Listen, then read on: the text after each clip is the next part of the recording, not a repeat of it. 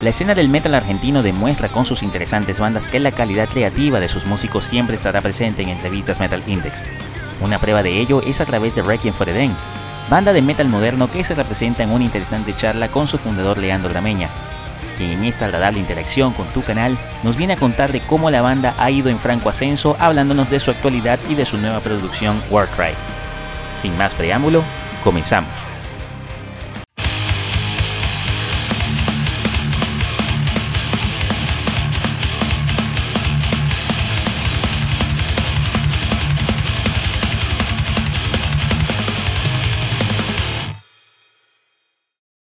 Sean todas y todos bienvenidos a una nueva edición de entrevistas Metal Index.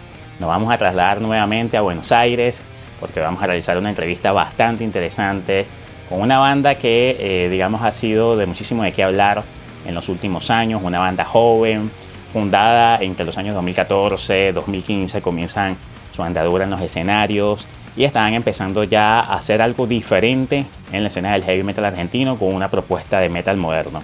Hoy le vamos a dar la bienvenida al amigo Leandro Grameña, quien es guitarra y voz fundador de la banda Requiem for the Den. Leandro, hermano, bienvenido a Metal Index. ¿Cómo estás, Jesús? Muchas gracias por la presentación, por la buena onda. La verdad que es un honor para mí, para la banda, estar presente acá en Metal Index. Así que nada, te agradezco mucho por el espacio y la buena predisposición de como, no, hermano, de verdad era habitual. No, agradecido nosotros, de verdad agradecidos también. Le vamos a dar un gran saludo al amigo Darío Reina, quien está haciendo una labor excepcional, de verdad. Abrazo grande. Llevando, claro que sí, un gran abrazo, haciendo una labor increíble, impecable para poder precisamente difundir a muy, muy buenas bandas en las cuales está representando. Eh, bueno, también le deseamos muchísimo éxito con su banda, con su proyecto Spiritual Rebel, que por cierto, una banda que también vamos a tener por acá aquí en Metal Index, que la vamos a dar a conocer. Una banda con una propuesta de, sobre todo un rock, metal fusión experimental bastante interesante que tienen que prestarle muchísima atención. Y algo que también tenemos que hacer, Leandro, es invitar a todas aquellas personas que por primera vez están viendo contenido en nuestro canal a que se suscriban para que por supuesto no se pierdan nada del contenido que, hacemos con muchísimo cariño. También seguir las redes sociales de Requiem for the Den acá en la descripción. Te dejo todos los enlaces para que vayas tanto a sus redes como por supuesto a cualquiera de sus plataformas digitales para pues, precisamente inclusive eh, darle mucha atención a un último lanzamiento que tienen por allí, Warcry, lanzado este año 2021, hace poquito, hace unos días apenas, unos quizás 10 días, dos semanas. Sí, exactamente, hace muy poquito salió. Y, bueno, ya disponible, lo puedes incluso escuchar en YouTube, en tus plataformas digitales favoritas. Y eh, vamos a hablar un poquito más adelante precisamente con lo que va a ser la presentación de este álbum, porque va a ser una presentación muy especial que ya ustedes han estado anunciando en sus redes sociales. Y vamos a, vamos a decir, vamos a marcar un poquito más adelante precisamente para que nos des detalles de lo que va a ser eso. Pero hay algo que, que me gustaría iniciar precisamente con lo que es Requiem for the Den. Requiem for the Den ha sido una banda muy interesante, sobre todo a mí en lo personal, porque bueno, a mí me gusta muchísimo que hayan bandas que se atrevan a hacer mixturas de estilos que quizás no son muy convencionales.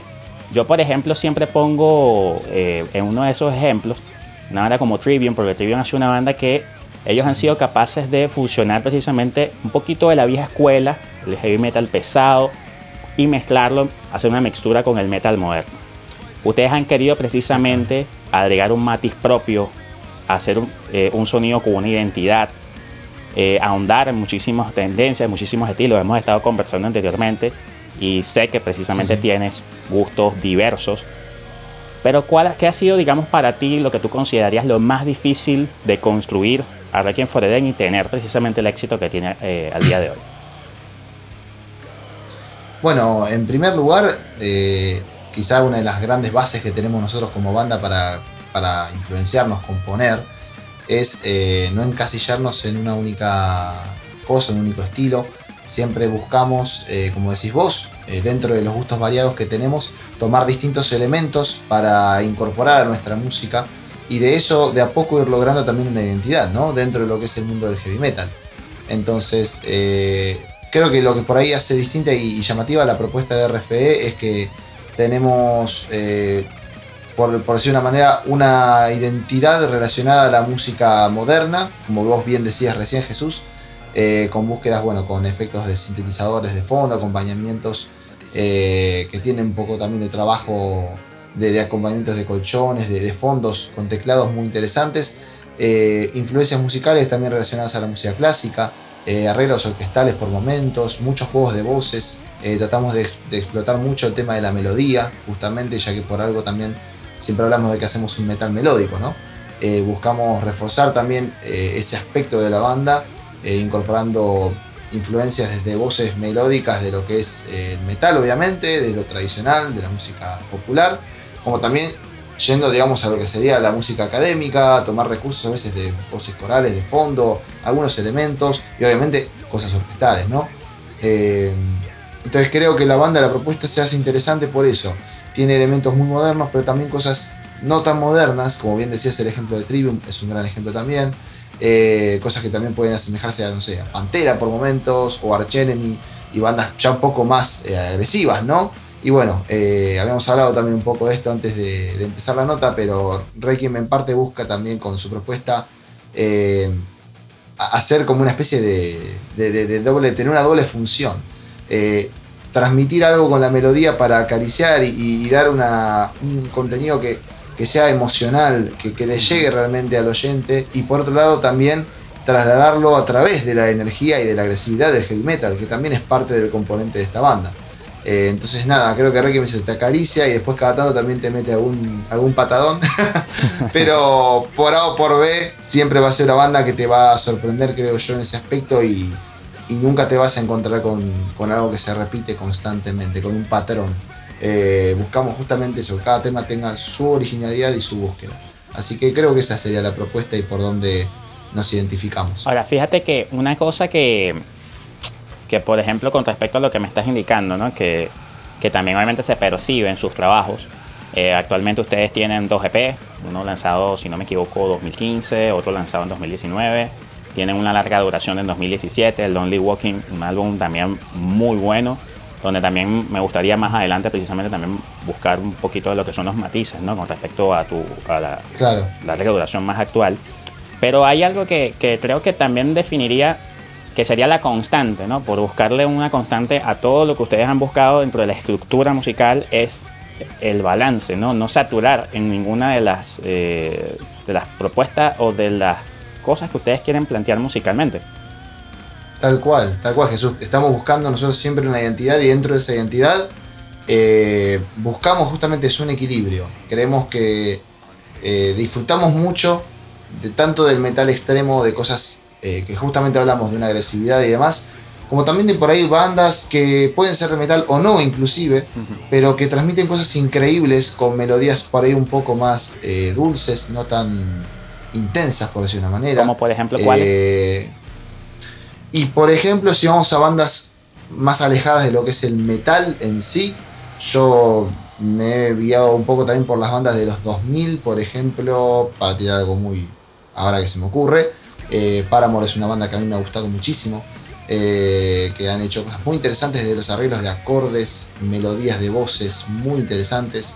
Eh, después yendo por ahí algo un poquito más nacional, me identifico mucho con lo que ha hecho Soda Stereo, lo que ha hecho bandas como, bueno, en el ámbito más de rock pesado, Rata Blanca, muchos juegos de, de variedades en sus obras, ¿no? Y de juegos de voces melódicas muy interesantes, que por ahí no en todos los temas se van a la nota aguda y ¡ah! todo el tiempo, sino que se mantiene por momentos en un matiz un poquito más grave, jugando con una especie de, color de voz más con más cuerpo, ¿no? Eh, y después explotando los agudos de otra manera, porque cada canción, eh, lo que yo interpreto y lo que he aprendido también en parte por escuchar este tipo de artistas, es es un mundo distinto. Eh, una canción quiere transmitir algo y la voz en sí es una herramienta para poder darle esa impronta a esa canción. Si yo quiero que mi canción sea una canción que transmite un mensaje eh, dulce, algo que hable de amor, algo que hable, por ahí no de amor romántico puntualmente, ¿no? Puede ser de cualquier tipo de amor, pero... Eh, o de sensaciones por ahí más, más alegres hay por ahí una forma de entonar que por ahí para mí al menos se relaciona más con ese mensaje y por después hay otras que una canción que habla de, bronca, de angustia, de, salir de un momento oscuro, que por ahí con otro tipo de entonación podés lograr dar un mensaje un poco más claro aún. Eh, y creo que en eso se basa, ¿no? en buscar una versatilidad y justamente en estas bandas que te mencionaba, algunas de ellas eh, encontré eso y fui aprendiendo de esas bandas, me parece muy importante, como también los chicos, eh, Marce el batero con Maná, que es fanático, le gusta mucho y aprendió muchas cosas para inclusive su propio instrumento eh, de esa banda, que son obviamente músicos increíbles. después aparece por ahí Tai, el bajista, con cosas de música electrónica y también aprendió muchas cosas interesantes de composición con eso. Creo que nos complementamos muy bien en ese aspecto todos y, y entendemos de que la música es una sola más allá del género y nosotros nos identificamos puntualmente con el metal eh, y por eso estamos acá. Pero también tomamos elementos de diferentes lugares porque creemos que eso hace más rica la música, ¿no? Eh, que, tenga variedad lo hace más interesante y como decís vos, más equilibrado. Bueno, hermano, usted lo que me está diciendo ahorita en este momento es que prácticamente eh, Breaking for the Den te puede dar casi que una, una enciclopedia de cosas, diferentes, variadas. O sea, lo que se nota precisamente, y una cosa que yo, por ejemplo, destacaba, eh, tuve la oportunidad de darle eh, un, par de escuchadas a, precisamente a este Warcry, un álbum exquisito, hermano, que se lo digo, de verdad los felicito enormemente por el nivel alcanzado. Algo que también me encantó es la que se trabajara con un nivel de producción de calidad, que se sintiera eh, una calidad de sonido top, pero sin precisamente lo que estábamos hablando, ¿no? que era eso, que hay un balance y que no sature y que no sea algo que se escucha como exagerado ni procesado. Eso es algo que es muy difícil en, el mundo, sobre todo porque las bandas se ven muy tentadas precisamente a esto, ¿no? También de, de buscar meterle un poquito de más cositas para vender. Y no, ustedes están haciendo una propuesta bastante honesta y en ese sentido, de verdad que los felicitamos. Hay algo que precisamente me mencionas con respecto a las voces. Tú me, has comentado anteriormente que tú eres, eh, si no me equivoco, eres profesor, trabajas con, lo que es la, parte de las voces. Eh, sí. Cuéntame un poquito esa historia precisamente para poder precisamente entender esto, ¿no? Tú anteriormente, desde pequeño, te gustaba mucho esto del canto y gracias al canto, digamos, te sentiste un poco identificado con estos estilos que actualmente por lo menos tú escuchas o precisamente fueron estos estilos musicales los que te llevaron a ti al canto? Eh, para llegar al canto yo tuve un trayecto un poco atípico en realidad, porque inicialmente yo empecé cantando de muy chico, yo vengo de una familia de músicos, en mi caso personal, mi, padre es eh, director de orquesta y coro, mi madre es cantante, eh, y ah, dentro de esa trayectoria que he tenido durante mi infancia, mis primeros años en la música, eh, sí, yo cantaba por diversión, obviamente. Saludos a tu familia, seguramente están en este momento viendo la sí, Sí, saludos, saludos a, mis padres, ahí, a mis viejos que siempre están ahí haciéndome el aguante. sí, sí, sí, aparte de dos músicos excepcionales y, obviamente que hasta el día de hoy que los sigo admirando como el primer día, ¿no? Eh, y bueno, ellos eh, al principio me acompañaban, yo cantaba y empecé jugando con la música de esa manera. Y después con el paso de los años me empecé a identificar más con los instrumentos eh, primero con la guitarra y desde los 10, 11 que empecé a tocar la guitarra me fui para ese lado. empecé a dedicarme mucho a sacar cosas de virtuosismo, qué sé yo, qué esto, qué aquello, qué velocidad, qué técnica, qué no sé qué. Pero mientras tanto siempre iba escuchando muchas canciones y yo cantaba porque me gustaba, repito, no cantaba porque me quería dedicar a ser cantante, sino porque me gustaba cantar y sabía que, bueno, afinaba, entendía, entonces, bueno, más o menos andaba bien. ¿Cuándo fue que me encontré con el canto como por ahí una herramienta que iba a utilizar yo para mi vida, no solamente para lo que es un hobby, sino como algo que encontré que realmente podía hacer bien. Eh, fue cuando empecé a cursar mi carrera en el conservatorio, en el José Hernández de Olivos, y mando un saludo grande a mis colegas y, compañeros que hace poquito los vi. Eh, y bueno, ahí mismo empecé a vivenciar un poco más eh, el tema de la técnica vocal, cómo trabajar las voces. Empecé a encontrarme con mi propia voz, ya que antes por ahí no la conocía mucho, era más que nada jugar. Y empecé mediante jugar y también estudiar y trabajar la voz, a descubrir que tenía varias posibilidades para utilizar mi voz y varias formas de utilizarla. Me permitieron también eh, de, esta manera poder empezar a interpretar obras, buscar de qué forma me convenía cantar, en qué registro. Y a partir de ahí creo que me encontré con, con, un mundo distinto y eso me abrió la posibilidad, bueno, después de decidir ser director de coro, empecé la carrera de dirección coral, me dediqué ya un poco mucho más de lleno a la voz y descubrí que era algo que realmente me apasionaba. Yo cuando tocaba en bandas de metal de más chico, a los 16, 17, 18, eh, era guitarrista, yo no cantaba. Eh, al sumo hacía algunas voces de fondo, pero yo no cantaba, no era cantante. Eh, lo hacía por gusto. Y después me empecé a encontrar y dije, no, cuando empecé a Requiem dije, quiero cantar. Quiero apostar a, mi voz y, e ir todos los años mejorando y creo que inclusive se puede apreciar un cambio y un, creo yo un gran avance en lo que es mi técnica y mi proceso con la voz, desde lo que es el primer material de Requiem, el demo 2015, con lo que es hoy en día. Eh, hay un avance, creo yo, bastante notorio. Algunas personas que, realmente gusta la banda me han contactado para también comentarme que han notado eh, un gran trabajo, tanto en mis voces como en las de Tai también, con las bajistas que ha hecho un gran trabajo también. Y bueno, eh, me encontré con el canto de esa manera, por ahí no tan, no tan típico, no me dediqué siempre a la voz, sino que empecé a trabajarlo de más grande. Y la verdad que hoy en día creo que fue el mejor camino que pude tomar, ¿no? Creo que me siento más que cómodo con mi instrumento y con la guitarra, que es también como mi otra, mi otra mitad. Entonces estoy ahí con, cosa que es muy difícil. El, el sobre todo cantar. Eh, yo siempre, una de las cosas que yo siempre he admirado muchísimo es precisamente este tipo de músicos que tocan guitarra o, por lo menos tocan un instrumento y cantan, obviamente que están allí al frente y cantando porque es una cuestión súper difícil. y, sobre todo el hecho también dentro del metal es la cuestión de la, del feeling del tú moverte, ¿no? Eh, como llamamos, por lo menos en Venezuela llamamos el tripear, el moverte, batir la cabeza y estar concentrado haciendo acordes, pero también concentrado en lo que te viene en la otra parte de la letra. ¡Wow! Tal cual, eso es tremendo. Bueno, de hecho creo que una de las cosas más difíciles que he tenido no solamente fue aprender a tocar y cantar al mismo tiempo, que por sí es muy difícil, eh, sino también el hecho de aprender a hacer un show cantando y tocando. Que eso es, aún diría, a veces más difícil, porque no solamente concentrate en tus dos instrumentos, la voz y la guitarra, sino también concentrarte en la parte, bueno, no abandonar el, jugar con el guitarrista de al lado. Viene mi solo. Bueno, terminé de cantar, apreté un pedacito, me puse a tocar, jugué con el guitarrista, fui, volví, corrí un poco, me fui al micrófono y canté de nuevo. Eh, todo ese recorrido que parece que estoy haciendo, es, un partido de fútbol básicamente, me muevo acá para allá, la cabeza en mil lugares, eh, es parte también del aprendizaje, creo yo, y que lo fui haciendo con el paso de los años los chicos también, Tai, el bajista, eh, desde que empezamos la banda, él solamente tocaba la guitarra y un poco de bajo. Él empezó así conmigo. Mira que yo no soy tan. Empecé con el bajo hace poquito, me decía.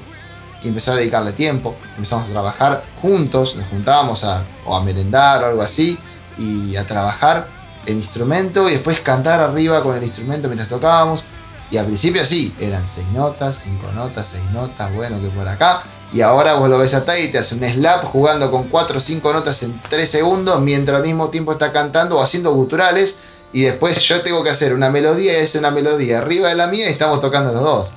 Y eso es algo que a nosotros nos pone contentos eh, porque decimos, claramente hemos progresado con eso y fue un trabajo, obviamente es algo que le dedicamos mucho tiempo, años de, esfuerzo eh, y que todavía nos falta mucho para aprender, obviamente, y estamos todos los días ahí intensificando el trabajo para que Requiem cada día suene mejor en vivo y cada día la propuesta sea aún más interesante. No, y se nota, hermano, se nota. Yo por lo menos tuve el privilegio, que incluso eso eh, se me había escapado, pero menos mal ahorita llevamos la línea ¿no? de, la, de la buena charla, que la primera vez que, que, yo vi una presentación de ustedes fue precisamente en un streaming, que lo vi eh, a mediados de este año aproximadamente, y fue gracias, gracias, que tenemos que mandarle un gran saludo al amigo Iván Monastirski, quien es guitarra y voz también de la gente de Against, una brutal banda grande, del amigo Iván. del thrash metal en Argentina, de verdad que brutal el trabajo que están haciendo también con la gente de Contraproducciones que también hacen una labor brutal porque están haciendo algo para la escena del metal argentino y que buscan transmitirle también eh, esa manera tan organizada, tan brutal de trabajar, ¿no? En conjunto con diferentes bandas para realizar tantas cosas, eventos, eh, merchandising, eh, producción audiovisual, etcétera, que de verdad eso es de admirarlo, es de tomarlo, como incluso él mismo decía, lo vamos a dejar incluso una, un enlace acá en la descripción de esa brutal entrevista que tuvimos con Iván, porque dice unas cosas muy interesantes que yo creo que en la escena del metal latinoamericano tenemos que copiar, y de copiar de, manera sana, porque eso hace crecer más lo que es el nivel de todos en la escena latinoamericana y que precisamente podamos unificarnos más, ¿no? Y que Contraproducciones esté haciendo propuestas como esta, de verdad que son de verdad muy destacables, de verdad. Ahora bien, que sí, nosotros tenemos ahora, ahora hay algo muy importante, Leandro, nuevamente, bro. Hay que invitar a la gente a seguir las redes sociales de Requiem for the Den, Si no has escuchado a esta banda, te invitamos a que vayas a cualquiera de tus plataformas digitales favoritas. Abajo cualquier cosita en la descripción te dejo los enlaces para que luego de la nota escuches a la banda. Una nueva producción llamada World Cry que de verdad, de verdad, la está rompiendo. Tiene un sonido genial, unas canciones con unas melodías brutales. Yo de verdad que estoy muy fascinado precisamente de haberlo escuchado, de haberlo repasado bien, de darme cuenta de la madurez que ustedes con la que ustedes trabajaron, de verdad, desde prácticamente ese disco, el Only Walking, luego parte del ayer, que fue CP 2019, que también fue mostrando algunas cositas interesantes y que tienen de resultado este trabajo, ¿no? Este, este gran trabajo Work Drive. Metiéndonos ahora en lo que es los tuétanos de este trabajo. Cuéntanos para ti qué fue precisamente lo, o para ustedes como banda, ¿no? Lo que ustedes empezaron a, a deshilachar precisamente de lo que ustedes ya habían construido y empezaron a poner sobre la mesa, mira, ya trabajamos de esta manera, vamos a buscar ahora enfocarlo así, me gustaría ahora meter ahora estos arreglos, me gustaría hacer esto. ¿Ustedes qué fueron bosquejando para poder mejorar, agregar en este trabajo WordPress? Y creo que en primera instancia el gran cambio fue que Lonely Walking es un disco trabajado en el año 2016, porque salió en 2017, pero lo trabajamos, lo fuimos a grabar y producir durante 2016 y parte de 2017. Y durante esa época la banda todavía estaba muy verde, la realidad es que estábamos recién empezando y las primeras canciones eh, las había compuesto yo inicialmente y como se sumaron con el paso del tiempo diferentes músicos hasta que conformamos la primera formación en 2015, eh, la gran mayoría de los temas estaban resueltos, eh, estaban hechos, ya estaban armados y empezamos a trabajarlos y eran prácticamente todas composiciones mías. Eh, y si bien estamos los cuatro más que orgullosos por lo que es ese disco, por aparte es un primer disco que estamos más que felices con la sonoridad que tiene, con la propuesta, con cómo lo trabajamos desde el primer momento hasta el último, sentimos que en este nuevo disco RFE encontró una identidad justamente porque los cuatro músicos trabajamos a la par en cuanto a composición. Eh, mi idea, mi objetivo como fundador de la banda era que los cuatro estamos, estemos al mismo nivel en cuanto a lo que es trabajo en el ensayo y también en composición, en propuestas, en ideas, y lo hemos logrado. Eh, estamos más que contentos porque creemos que por fin hemos logrado este equilibrio eh, en el que los cuatro aportamos desde nuestra perspectiva musical lo que sentimos y, de la manera más honesta posible lo debatimos, lo trabajamos, para lograr que, bueno, sean propuestas, cada canción sea una propuesta distinta, que tenga que ver con la banda, que tenga que ver con nuestra búsqueda, nuestro sonido, y al mismo tiempo tenga un poco de cada uno. Entonces creo que este disco es una prueba muy clara de lo que es Requiem for the eh, esta prueba, eh, este disco ¿verdad? es una demostración eh, de, a dónde podemos llegar y qué identidad tiene la banda. Entonces, eh, en pocas palabras, que y la gran diferencia en primer lugar fue esa. Ahora trabajamos los cuatro más a la par en composición eh, y hemos logrado incorporar un montón de influencias para llegar a este resultado final que estamos más que contentos. Y aparte, detalle no menor, eh, que lo habíamos hablado también en su momento hace, hace no mucho, el hecho de que no somos nosotros cuatro nada más los que estamos trabajando, eh, está también el productor Nicolás Guillone, quien es el encargado de hacer que la banda suene como está sonando en estudio. Eh, nosotros si bien grabamos en, nuestro propio estudio de forma casera y demás, eso le llega a Nico y Nico hace su magia. Por algo es uno de los mejores productores de Argentina, sin lugar a dudas. Eh, entonces él ha hecho un trabajo magnífico con todas las ideas que le hemos propuesto, lo volvimos loco, pobrecito. le hemos tirado muchísimas ideas y cosas y él, bueno, lo ha resuelto de manera increíble. Eh, porque es, nuevamente un profesional de primerísimo nivel y no tenemos eh, mucho más que aportar que eso. Es eh, posiblemente uno de los mejores que hay en la materia y claramente supo resolver cualquier situación y permitir que Warcry suene como suena. y bueno, aparte de eso, las incorporaciones de más teclados, de trabajos de sintetizadores, efectos, muchos trabajos de arreglos de voces, como te dije previamente, que por ahí en Lonely Walking no estaban, eran más como centrados en una melodía con otra voz arriba. Y ahora tenemos a veces 3, 4, 5, 6 voces al mismo tiempo, eh, con efectos de campanas y esto. Che, acá está bueno la idea de meterle, no sé, un golpe de fondo, una bomba que explota. y se mete. Y, resulta de esta manera, en esta, eh, lo que escuchamos ahora, que por ahí es un trabajo aún más contundente, eh, por una cuestión de, que hubo un trabajo muy intenso en cada detalle. En cada canción que vayan a escuchar se van a encontrar con que siempre hay una cosita de fondo que si le prestamos atención vamos a entender de qué hace la diferencia. Eh, nosotros lo vivimos aún más claro todavía porque estábamos en la mezcla, estábamos en la composición, estábamos en la prueba y escuchábamos el tema entero sin los tecladitos y después con los teclados. Y eran dos mundos distintos. Era increíble. Lo que, Era la una sola que un elemento, ¿no?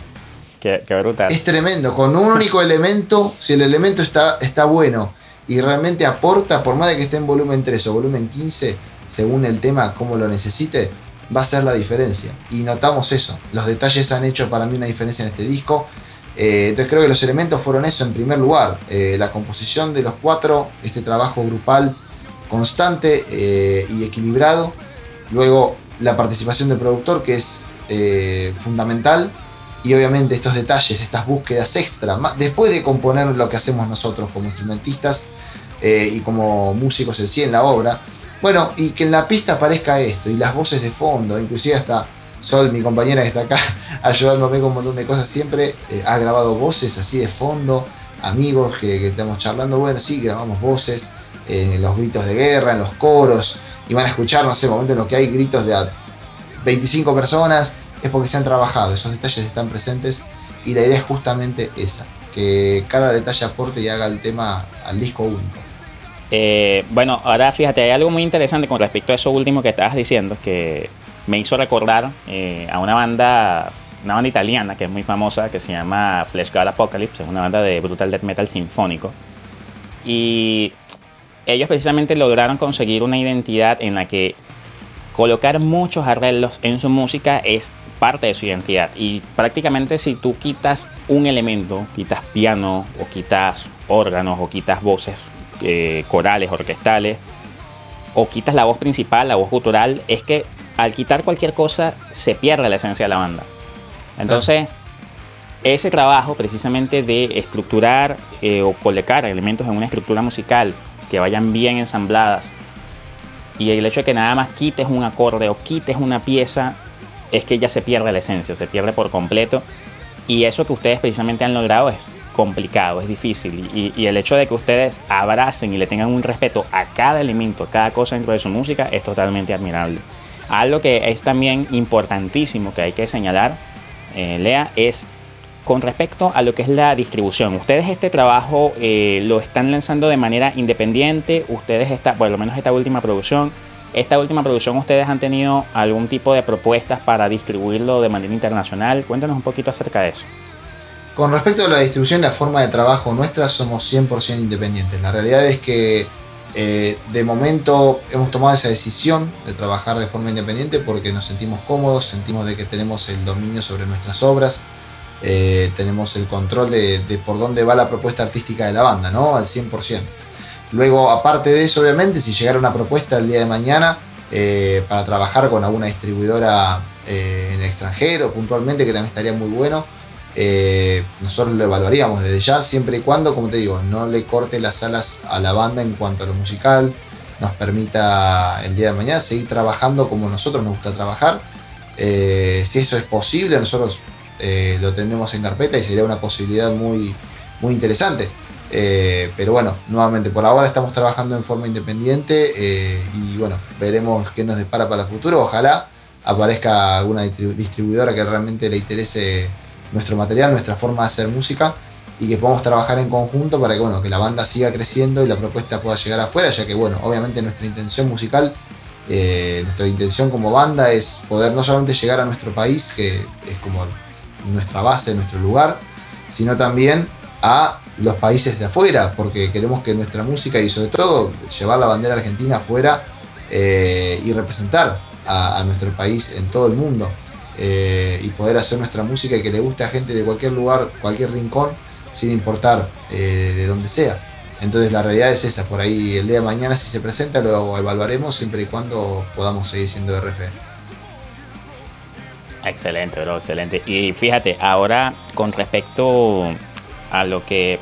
Bueno, aquí antes de, precisamente ya entrar a, a, lo que sería un evento muy importante que van a tener dentro de pocos días, esta nota la estamos haciendo a día 5 de diciembre, el día que estamos haciendo la nota.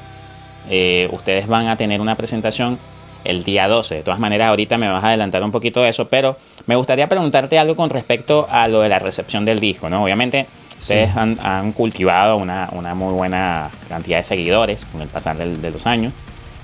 Pero, por ejemplo, precisamente hablando de esto, con respecto al alcance, sitios donde ustedes han ha llegado su música, que a ustedes les ha parecido súper fascinante, que han recibido mensajes de un país que ustedes menos esperaban, más o menos así. ¿Cuál ha sido, por ejemplo, cositas así de anécdota que nos puedas contar respecto a eso? Bueno, hace no mucho, eh, algo que nos pareció muy llamativo, que no lo podíamos creer por momentos, es que nos llegaron mensajes de gente de Ucrania, por ejemplo.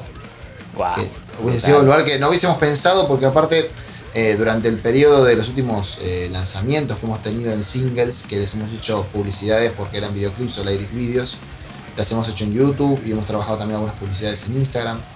la realidad es que eran publicidades para dentro de nuestro país y nos sorprendió la repercusión que ha tenido a nivel mundial. O sea, eh, salió de Argentina. funcionó muy bien acá. A la publicista, quien es Tefi de TIFF.com, le mandamos un gran abrazo. Eh, ella recibió las felicitaciones del equipo de Google por lo que han sido las campañas de RFE en YouTube, que han alcanzado logros impresionantes para el, el nivel, o sea, para la propuesta que habíamos hecho nosotros y el presupuesto, se logró un resultado más que óptimo. Eh, digamos, por encima de cualquier expectativa. Y ella recibió hasta la felicitación de Google, que nos lo comunicó a nosotros, no lo podíamos creer. Eh, con, por ejemplo, Sad Story, el single de 2020, con Like Solar Flames, de este año mismo, o I Will Rise Again, el que salió hace poquito también, el videoclip. Y la realidad es que estamos más que contentos porque, bueno, hemos recibido, como te digo, mensajes en un video de YouTube de gente de Ucrania, más, en más de un video, pues fue más de uno que nos comentaron. Después, gente también nos ha contactado de Estados Unidos desde los inicios de la banda, inclusive me acuerdo que los primeros años eh, publicamos los primeros temas en SoundCloud, cuando recién habíamos arrancado. Eh, y nos comentaba gente de Estados Unidos que mm, no me acuerdo de qué parte puntual, pero me acuerdo que decía que era como se, se sentía identificado con la canción. Y decimos, ¿de dónde salió este muchacho? ¿Cómo llegó esto a una persona que está a tantos kilómetros de distancia y nosotros estamos acá en zona norte de Buenos Aires eh, grabando en nuestra casa y mandando los temas por SoundCloud? Fue increíble. La verdad que, bueno, sí hemos recibido también mensajes de gente hermanos de, Latinoamérica también, de gente de Perú, eh, gente también de Chile. Eh, la verdad que estamos más que contentos con la repercusión que, que, la banda está haciendo paso a paso. En México también, me estaba olvidando vamos a ver esa story, empezó a aparecer en playlists de gente que nos llamó la atención, comentarios como este, esta rola está bien chingona, algo así. Entonces, ¿qué es esto? ¿De dónde salió esto que llegó a México? Dije, ¿cómo llegamos hasta allá? Eh, y bueno, llegó, llegó, increíble. Así que la verdad que dentro de lo que fue ese proceso de, publicidad y de trabajo, eh, la banda ha superado con creces en los resultados y la gente de afuera no nos hizo saber. Así que estamos ansiosos para poder seguir eh, llevando cada vez más lejos nuestra música. Qué genial, hermano. De verdad que los felicito enormemente. Gracias. Bueno, es que también eh, la escena argentina eh, siempre ha sido una referencia desde hace muchísimos años, hace muchas décadas.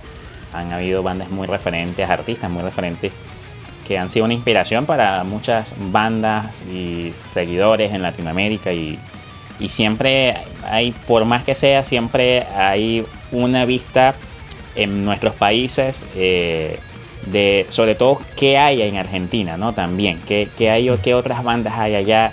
Y es muy bonito ver precisamente que ya no solamente Latinoamérica también está viendo el gran trabajo que hacen bandas como ustedes, sino también en otras partes del mundo. Y eso se debe precisamente al gran talento que hay en esta brutal escena. Y de verdad que nuevamente los felicitamos, hermano. Y obviamente ya para cerrar, Muchas gracias un evento muy importante, que es el día 12 de diciembre, Teatro Roxy. Sí, sí, sí. Un sitio emblemático. Ahí estaremos. Para la escena, escena del rock, la música y la cultura en Argentina. Sí, la verdad que Para ustedes, esa presentación, hermano, cuéntame. Me imagino mariposas en el estómago e incluso en este momento nada más recordarte de eso, ¿no? Bueno, ya que me lo mencionás, estamos nosotros eh, ensayando y cada ensayo que va pasando estamos más cerca de la fecha, empiezan a aparecer, ¿no? Esas pequeñas, como decís vos, esas mariposas, ese miedito, esa sensación ahí de, uy, se viene la fecha.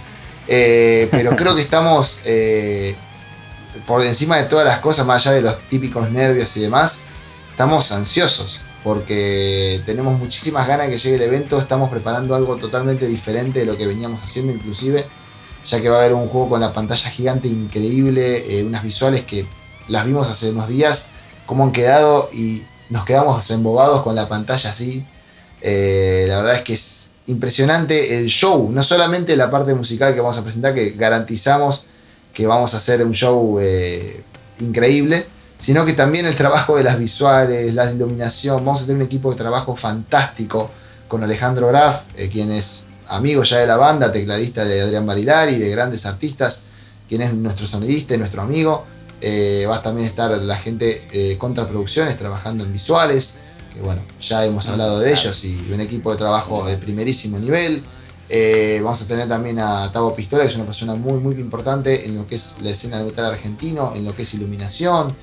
Realmente estamos eh, muy bien armados, un equipo de trabajo increíble y más que contentos del show que se viene. Y bueno, como decías vos, hay nervios, sí hay nervios, pero estamos con las ansias antes que nada. Así que bueno, el 12 de diciembre, domingo, 19 horas, vamos a estar dando el show más importante de nuestra historia, sin lugar a dudas, en el lugar que para nosotros es emblemático porque eh, hemos ido a ver bandas ahí que nos han marcado, eh, que venían de afuera o bandas locales y que son increíbles. Y ahora pensar que nosotros vamos a hacer nuestro evento ahí, nuestro primer Roxy, es algo que es como un sueño hecho realidad. Y bueno, estamos más que contentos de hacerlo y invitamos a la gente que le guste la banda, que disfrute de, la música que hacemos, a que venga, que va a ser un show inolvidable y creo que único, irrepetible, va a ser una situación inolvidable y como si fuese poco Jesús querido, eh, vamos a estar filmando todo el show de principio a fin.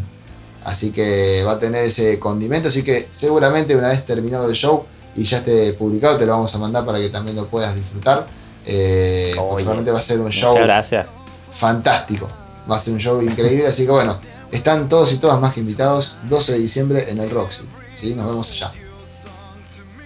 Genial, hermano. De verdad que los felicito nuevamente y me generaste esa, esas ganas también a mí, oye, de querer estar aunque sea un día, aunque sea un día allá en Buenos Aires, o por lo menos un par de días, no dos, tres días.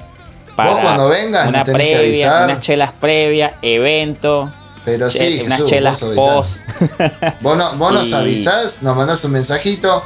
Chicos, voy para Buenos Aires unos días Vos tenés donde caer, tenés asado, tenés una cervecita y encima te venís al show que quieras. Tenés oh. eh, acceso VIP. Genial, hermano, genial. Eso es de verdad que me, algo que, bueno, vamos a, vamos a trabajar fuerte para, lograrlo y, más pronto que tarde esperemos que obviamente podamos, podamos llevarlo a cabo, hermanito. Y lo importante, más allá de esto que parece es una entrevista y nada más y ya, no siempre está la cuestión de que ya se generan amigos, se generan eh, nuevas alianzas, por así decirlo, ¿no? Y siempre, siempre es algo que yo le digo como a ti y a todas las bandas talentosísimas que han pasado por acá por Metal Index, ya es tu casa, Metal Index es tu hogar, acá puedes contar con nosotros para lo que se necesite, hermano. Y si deseas, Leandro, algunas palabras que le quieras dar a todos esos seguidores de Metal Index que no solamente te ven en Argentina, que también tenemos muy buenos seguidores, Chile, Ecuador, Venezuela, España. ¿Qué le puedes decir? Lo que les puedo decir es, en primer lugar, gracias por estar viendo Metal Index. Metal Index es un espacio hermoso para las bandas, para el metal en general. La verdad que es, algo que es un aporte gigante, Jesús, el que haces vos. Eh, así que te quiero agradecer en nombre mío, de Requiem for y de todas las bandas que estamos trabajando día a día. Eh, así que, eh, en primer lugar, eso. Gracias por estar ahí a toda la gente, por estar acá, porque por ustedes el metal está vivo, por gente como Jesús, por, todo el público. Así que nada, muchas gracias por estar ahí. Y bueno, hagan lo que les gusta, gente, hagan lo que más les gusta y disfruten del metal, que es, es una cosa única. Creo que los que somos afines al metal, los que disfrutamos de esa música, somos gente muy pasional. Eh, lo sentimos, pero a flor de piel, ¿no? Y la verdad que me pone muy contento que haya gente acá viendo la entrevista. Y bueno, los invitamos nosotros desde nuestro lugar a que conozcan a la banda Requiem for Den, que puedan escucharnos, que lo disfruten. Eh, no tenemos dudas de que les va a gustar, realmente queremos que, estamos seguros de lo que hacemos eh, y esperamos de que lo disfruten. Eh, y bueno, obviamente nuevamente, no se olviden de suscribirse al canal de Metal Index. nos pueden también encontrar nosotros en YouTube, en todas las plataformas. Si se suscriben, nos siguen, etcétera, etcétera. para poder disfrutar y hacer de que esta movida no muera nunca. Así que nada, muchas gracias, querido Jesús. No, gracias a ti, Leandro, hermano. De verdad, muchísimas gracias. Por supuesto, gracias a todos ustedes, queridos suscriptores fieles, que están siempre pendientes de cada notificación para ver estas entretenidas charlas, como la que tuvimos el día de hoy con el amigo Leandro Drameña, guitarra y voz de Requiem for. Recuerda que si es la primera vez que estás viendo contenido de Metal Index, no olvides suscribirte para que no te pierdas absolutamente nada. Bien, por supuesto, seguir las redes sociales de Requiem for the Dead. Te dejo todos los enlaces en la descripción, así como también de sus plataformas digitales favoritas. Escucha esa última producción, Ride lanzada este año en noviembre, que está definitivamente brutal. Leandro, hermano, ya será hasta la próxima, mi bro. Y muchísimo éxito allá en el Roxy. Muchas gracias, hermano. Un abrazo grande. Te esperamos acá, no te olvides. Abrazo enorme. Ah, claro que sí, hermano. Muchísimas gracias y ya será hasta la próxima. Nos vemos. Nos vemos la próxima.